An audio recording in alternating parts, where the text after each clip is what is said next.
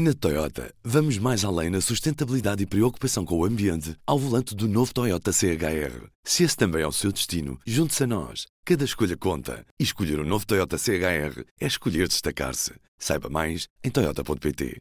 Ora viva, nesta terça e quarta-feira Lisboa assistiu à terceira edição do Congresso que é apelidado como Congresso das Direitas MEL, Movimento Europa e Liberdade, voltou a acontecer e por isso, neste P24, vamos ouvir um dos rostos desta direita, que foi entrevistado para o programa A Hora da Verdade do Público e da Rádio Renascença desta semana.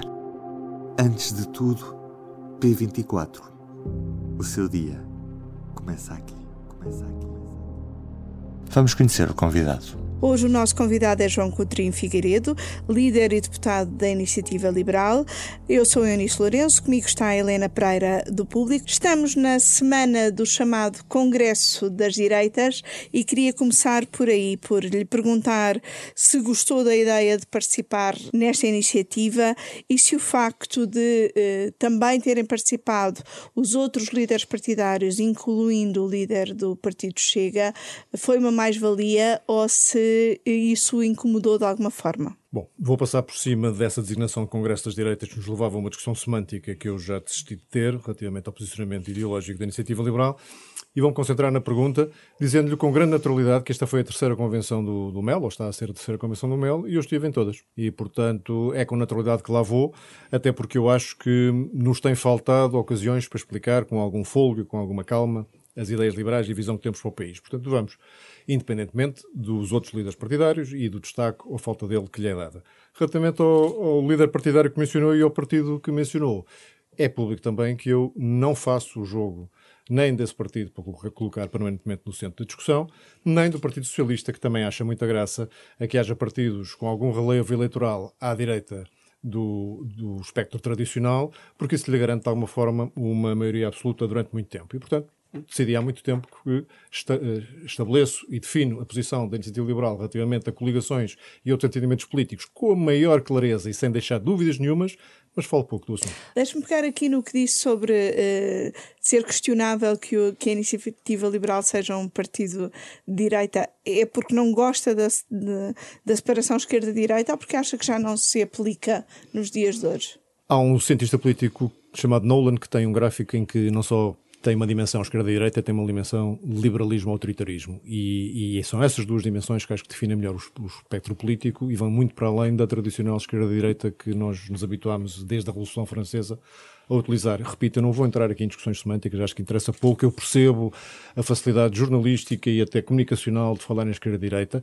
Também não nego que tenho muito mais distância em relação ao coletivismo que a esquerda tem do que em relação ao personalismo que alguma direita tem. Portanto, isso não nego que há, do ponto de vista filosófico, se quiser, maior proximidade com alguns dos princípios do que com outros, mas não nos revemos na, na designação partido de direita. Aliás, mas... tanto não nos revemos que há várias posições uh, assumidas publicamente, a participação ativa no projeto de eutanásia talvez seja o mais visível, mas haverá outras no futuro, onde uh, certamente votamos com os partidos da esquerda e contra os partidos da direita. Mas quando usa a dicotomia liberais e autoritários, arruma então os nossos partidos em função destes Ui, dois. Para quem queria fugir de uma discussão semântica, vamos diretamente para ela.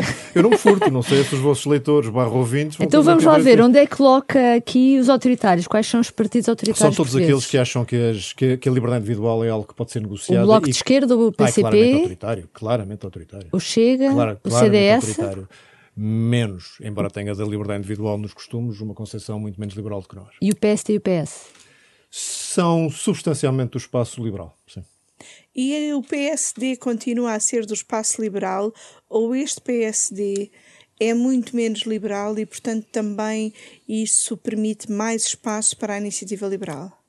Quando se fazem estas discussões, eh, muitas das pessoas ouvem-nos e pensam em soluções do âmbito económico e do papel do Estado. Não é só isso que faz uma sociedade e, portanto, quando entram outras dimensões, eu continuo a achar que o PST é substancialmente um partido liberal, tem uma concepção de intervenção no Estado na economia e, e nos serviços públicos diferente da nossa, mas não diametralmente oposta há aqui uma relação, com, pelo menos com algumas pessoas do CDS, uh, que já tivemos o Michel Seufert a, apoiar o candidato da, da Iniciativa Liberal.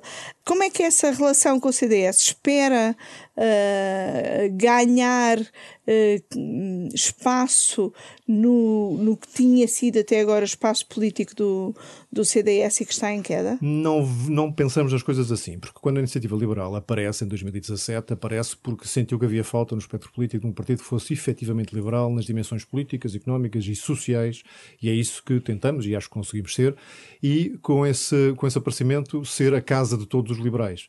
Evidentemente que já havia liberais em, em Portugal muito antes de nós aparecermos, portanto, sendo a casa de todos os liberais, é natural que haja liberais noutros partidos que possam uh, ser atraídos pela iniciativa liberal e acabem, acabem por, por, por, ser nossos apoiantes ou até militantes.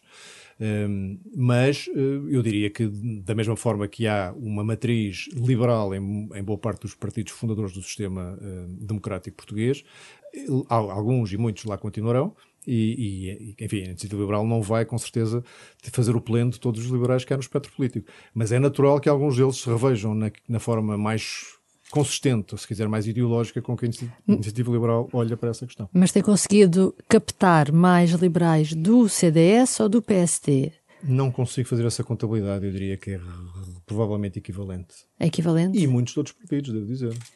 Até de partidos mais à esquerda do nosso espectro político. Aparecem, sobretudo, Os tais autoritários? os que, os que eram Seria liberais, uma surpresa. Os que eram liberais e não sabiam. É, e sobretudo, e sobretudo nas, nas camadas mais jovens, que percebem que aquilo que pode fazer ou desfazer o seu futuro e as oportunidades que vão ter depende da capacidade deles de facto poderem uh, optar livremente aquilo que querem fazer na sua vida e a forma como querem viver e isso crescentemente percebem que não é nos partidos da esquerda que vão encontrar porque são aqueles que os obrigam quase a uma cartilha de pensamento e de e linguagem e de comportamento. Mas de, deixa-me perguntar, eu sei que não gosta da expressão então Congresso de Direitas, mas nesta semana em que há um não, congresso. Quiser, em, nesta semana em que há um congresso organizado pelo MEL, em que estão presentes os vários líderes dos partidos de direita, uh, gostava de lhe perguntar como é que olha para esses partidos daqui, não sei, a 10 anos ou até menos. Ou seja, como é que acha que deve ser o espectro partidário daqui a uns anos, ou como é que gostaria que fosse? Que o CDS desaparecesse, por exemplo, e que o, a Iniciativa Liberal ocupasse o seu espaço, ou que a Iniciativa Liberal fosse um partido com uma força semelhante ao PSD, uh, e o que é que aconteceria ao Chega, percebe? Ou seja, como é que, quando olha para a frente, que, que, mudanças na política e nos chamados partidos então direita, embora não, não assim não goste de, de os denominar. Pode usar não socialistas. É não socialistas, como é que gostaria que fosse então? Fizemos este ano 47 anos da Revolução do, do, do 25 de Abril e o nosso sistema partidário, de alguma forma, está ainda muito marcado pela forma como os partidos se posicionaram nesse, nesse pós-revolução com todos os condicionalismos históricos que vocês conhecem e que não vale a pena aqui repetir. E significou que muitos deles mais do que partidos muito marcados ideologicamente, fossem frentes de sensibilidades de algumas ideologias. E, portanto, os partidos portugueses, e o CDS, e o PSD, e o PS, eh, não são exceção, acolheram várias sensibilidades, o mesmo é dizer, não eram ideologicamente tão, tão definidos. Ao fim de um certo tempo, isso não ajuda ao eleitorado a perceber quais são as alternativas que estão uh, perante ele eh, e pensamos que é nessa altura que partidos mais marcadamente ideológicos, com uma visão de sociedade mais consistente e mais hum, repetidamente afirmada, fazem sentido. Portanto, quando me perguntam o que é que eu, que eu gostava que acontecesse, primeiro tenho enorme dificuldade em, em imaginar crescimento da iniciativa liberal à custa da morte ou desaparecimento, seja de quem for. Sendo certo que a aritmética é o que é, mais de 100% é difícil, portanto, para alguém crescer, alguém tem que decrescer. Mas não é à custa de partidos como o CDS, partidos fundadores do, do, sistema, pelo qual tenho o maior respeito e que têm um, um, um, papel ideológico a desempenhar neste espectro que nós não, nós não representamos e nenhum outro representa até à data e não creio que venha a aparecer. Portanto, não acho nada que devam desaparecer partidos. Agora, obviamente, estou convencido que a iniciativa liberal vai continuar a crescer desta forma sustentada, baseada em ideias, com pouco espalhafato, passando acima do ruído mediático, com pouco protagonismo, com zero messianismo, vai continuar a crescer. As pessoas que se aproximam de nós e querem votar em nós fazem-no porque acreditam nas ideias.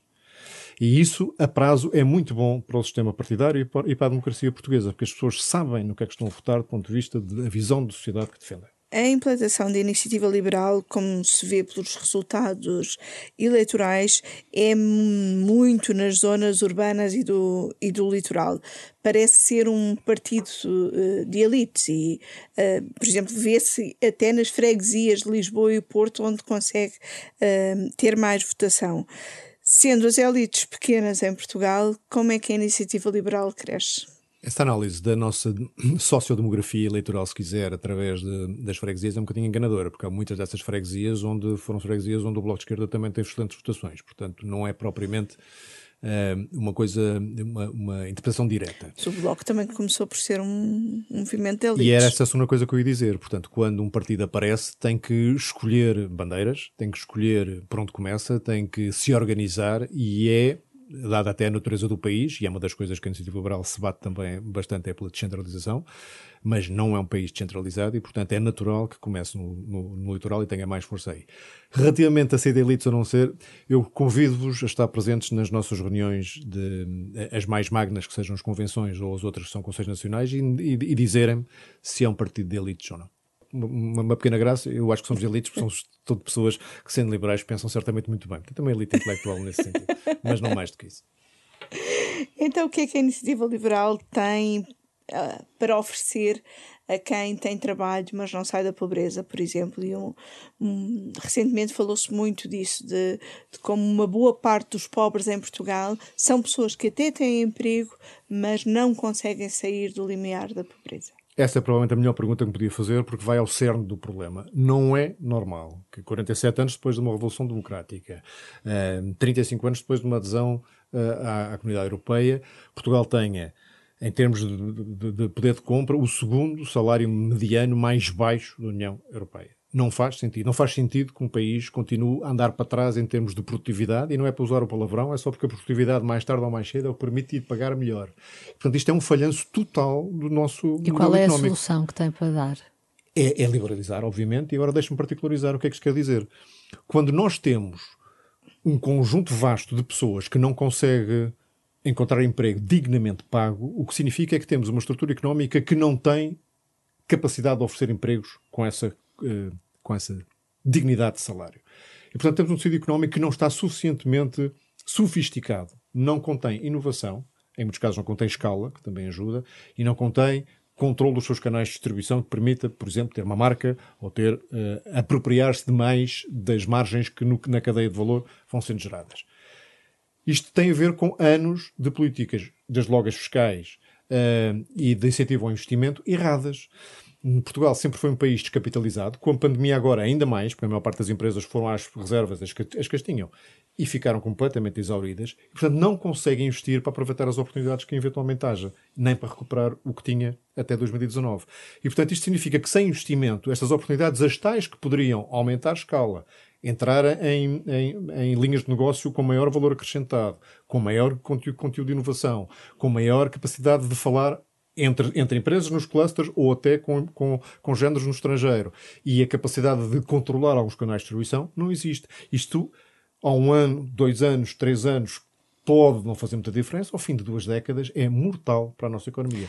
Portanto, esta história de isto era importante que as pessoas percebessem. Quando se olha para um período largo de tempo, compara-se Portugal como era em 95, o último ano em que crescemos com algum significado eh, e, e, e recuperamos posições, e para hoje, e depois vemos o que os outros países fizeram no mesmo período, a menos que me convençam que há alguma coisa de errado geneticamente com os portugueses, e eu não acredito nisso, pelo contrário, acho que somos tão, tão ou mais capazes do que outros, eh, então só pode ser o sistema que não está a ajudar.